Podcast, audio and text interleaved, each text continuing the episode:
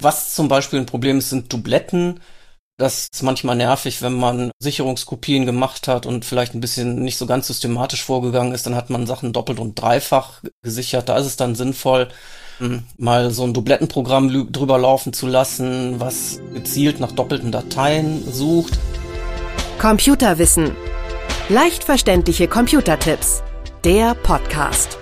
In dieser Folge fragen wir, wo sind meine Daten? Herzlich willkommen, ich bin Uli Harras und verbunden mit der Chefredaktion von computerwissen.de und dort mit Achim Wagenknecht. Hallo Achim.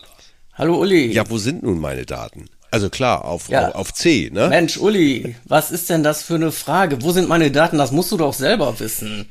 Ja. Das ist genau wie mit den Socken und den Unterlagen fürs Finanzamt. Da muss jeder selber wissen, wo er die hingeräumt hat. Gehe ich auch von aus. Es gibt unterschiedliche Möglichkeiten. Was, was empfiehlst ja, du? Okay, also es gibt natürlich die vorgegebenen Ordner vom Betriebssystem, ja. eigene Dateien, Dokumente, ja. Fotos, Musik, Videos. Und äh, ich empfehle sehr, die auch zu nutzen. Ah. Also man kann ja auch davon abweichen, wenn man unbedingt will, aber das ist nicht sinnvoll, denn das ist schon gut, dass das so eine Ordnung hat. Jetzt darf ich mal kritisch dazu fragen, wenn ich im Klar. unwahrscheinlichen Fall gehackt werde, automatisch ja meistens, ja. dann würden ja. die aber auch genau da suchen und das alles finden. Also ich persönlich habe da einen eigenen ja, Ordner angelegt und gesagt, nee, nee, also so mal, ich, ich hatte mal so eine Idee, also wahrscheinlich auch völlig daneben. Wahrscheinlich finden die alles, wenn sie wollen. Ne? Ja, ja, eben. Also wenn man eh gehackt ist, dann macht das auch keinen Unterschied mehr ob man dann die Daten irgendwo anders hin kopiert hat, die werden trotzdem gefunden. Ich kenne Fälle in der Familie, wo dieses Thema, das klingt so simpel, ja. Schweißperlen auslöst. Ja, ja, klar. Also, wie ordnet man generell Daten? Was empfiehlst du? Also erstmal empfehle ich, abgesehen von den Ordnern, die vorgegeben hm. sind, dann Ordner anzulegen nach Jahren, nach Monaten, nach Projekten, nach Personen oder nach Organisationen und natürlich auch die Möglichkeit nutzen, Unterordner anzulegen. Ja. Also man kann ja äh, im Gegensatz zu Schränken, die ja nur eine festgelegte Anzahl von Ebenen haben, wo man Schubladen und so anbringen kann, kann man ja in Ordnern immer weiter verschachteln und Ordnern in Ordnern in Ordnern anlegen. Ja. Das darf man natürlich auch nicht übertreiben, aber es ist durchaus sinnvoll, so zwei, drei Ebenen innerhalb der Ordner anzulegen. Also eigene Dateien oder Fotos. Das größte Chaos herrscht ja meistens bei den Fotos. Mhm. Das ist eigentlich das beste Beispiel. Da kann man dann zum Beispiel Urlaube, sagt man Urlaub 2022 mhm. oder Sommerurlaub 2022 oder Gran Canaria, irgendwie sowas. Mhm. Wichtig ist natürlich bei diesen Sachen immer, ich könnte jetzt irgendein Schema vorgeben, so auf der allgemeinen Ebene kann man das auch machen, aber individuell ist es immer so, dass derjenige, der die Dateien ablegt, ja. der muss es ja selber wiederfinden. Ja. Das heißt, jeder muss immer gucken, was ist für mich eine bedeutsame Bezeichnung für diesen Ordner. Ja, ja. Und das nützt überhaupt nichts, wenn man dann sagt, hier Urlaub 2022 und derjenige ist aber gar nicht verreist oder so. Also jeder muss immer genau überlegen, was, was, woran kann, werde ich mich in zehn Jahren noch erinnern können. Ja, ja. Ich habe mal gehört, es ist auch gar nicht so unklug, es ähnlich zu machen, wie ich meine Akten ordne. Jeder ordnet die anders. Ja, ne? Also wenn ja. jemand den Hausordner, nehmen wir mal was ganz Bekanntes, den Hausordner, ja, genau. da kann ich zum Beispiel alle Abrechnungen und alle Daten auch reinpacken. Die packe ich aber genau. persönlich Achim, unter Finanzen. Ja, klar. Weil ich sage. Ja, es gibt ja immer so Überschneidungen, ja? ne? Also Finanzen und Haus und solche Sachen. Das, wie gesagt, das muss am Ende selber, jeder selber mhm. wissen. Ähm, aber das ist auch ein guter Hinweis halt, wenn man Aktenordner im Schrank hat, dann ist es sehr sinnvoll, dann die Dateien und Ordner im Computer auch entsprechend diesen Aktenordnern zu machen. Doch. Damit das kongruent ist, ja. damit das übereinstimmt. Ja. Ne? Dann hat man direkt einen guten Anhaltspunkt. Und dann kommt die Situation, die wir alle kennen. Wir wollten dieses, was weiß ich, PDF mit irgendeinem Vertrag oder irgendeine, was weiß ich nicht, wichtige Sache. Oh, ich find's nicht mehr. Klar, da sagen doch alle, gibt's doch den, den Suchmechanismus und dergleichen, aber ja. erklär's trotzdem nochmal, weil ich stehe auch manchmal davor und sage, ha, hoffentlich nicht gelöscht oder wo ist es jetzt? Und dann finde ich es über diese Suchfunktion auch. Ja, ja, das ist richtig. Ne? Also die Suchfunktion ist eigentlich sehr sinnvoll, wobei ich sagen muss, die funktioniert unter Linux deutlich schneller. Also wenn ich unter Linux eine Datei, Dateinamen eingebe, dann ist innerhalb von einer Sekunde ist die gefunden. Unter Windows kann das schon mal zwei, drei Minuten dauern oder je nachdem, wie groß die Festplatte ist, auch mal zehn Minuten, ja. bis man da überall durch ja. ist. Aber die werden eigentlich so ziemlich alle gefunden immer. Bei Outlook ist es ganz besonders klasse. Da musst du irgendwie die Ordner indizieren. Also vorher. Ja, das muss sowieso gemacht werden. Also ah.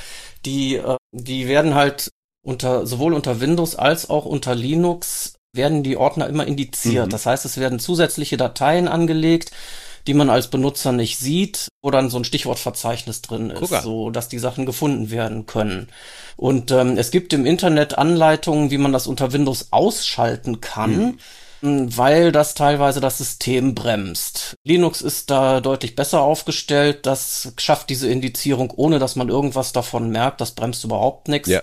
Aber auch unter Windows würde ich es auf jeden Fall beibehalten, denn es ist doch praktisch, wenn man die Sachen tatsächlich finden kann und auch schnell finden kann. Übrigens zum Thema Ordner habe ich noch einen Tipp, den ich gerne loswerden möchte. Ich habe mir einen yeah. für die ganz wesentlich wichtigen Dateien, also die Liste meiner Aufträge zum Beispiel, habe ich einen Ordner, der heißt yeah. 00 wichtig. Sehr guter Tipp, ja. ja?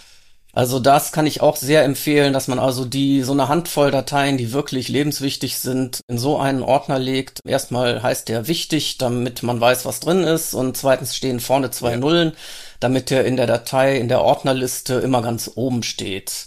Und dann hat man wow, die ja, wichtigen Dateien. Und dann würde ich auch empfehlen, diesen Ordner besonders häufig zu sichern auf Sicherungskopien und da auch wirklich ja. nur so viel reinzupacken, dass das noch bequem auf einen USB-Stick passt, so dass man da auch häufig Sicherungen dran äh, von anfertigen kann.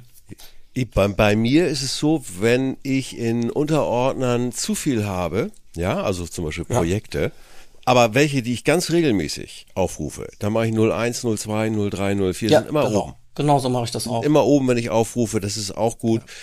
Aber diesen Wichtig-Ordner und das dann auf dem USB-Stick und möglichst noch auf zwei ja. Festplatten, das beantwortet fast schon die Frage, was soll ich mit meinen wichtigen Daten tun? Natürlich sichern, sichern, ja. sichern. Cloud gehört ja, auch genau, dazu. Klar.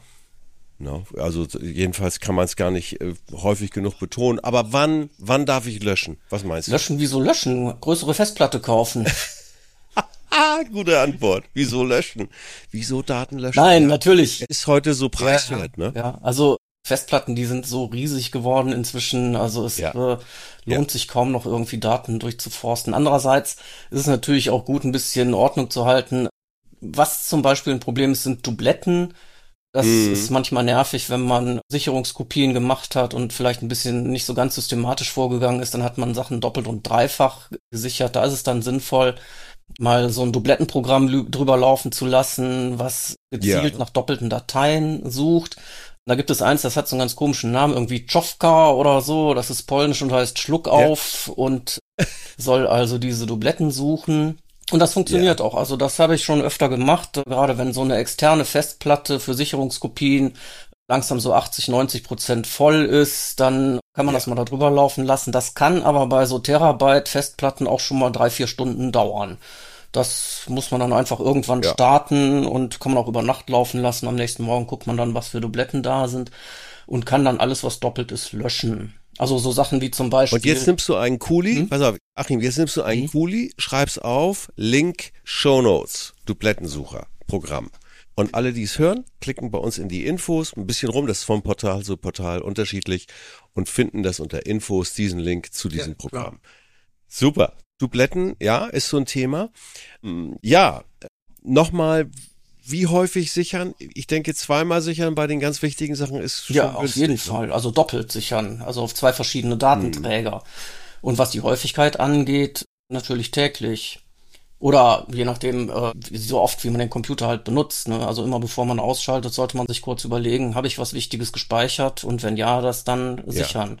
Vor allem, wenn man Arbeit reinsteckt. Ne? Also wenn man an Dingen arbeitet oh, ja. und da oh, Zeit ja. investiert hat, dann ist es natürlich blöd, wenn das verloren geht und deswegen eigentlich täglich das Neueste immer sichern.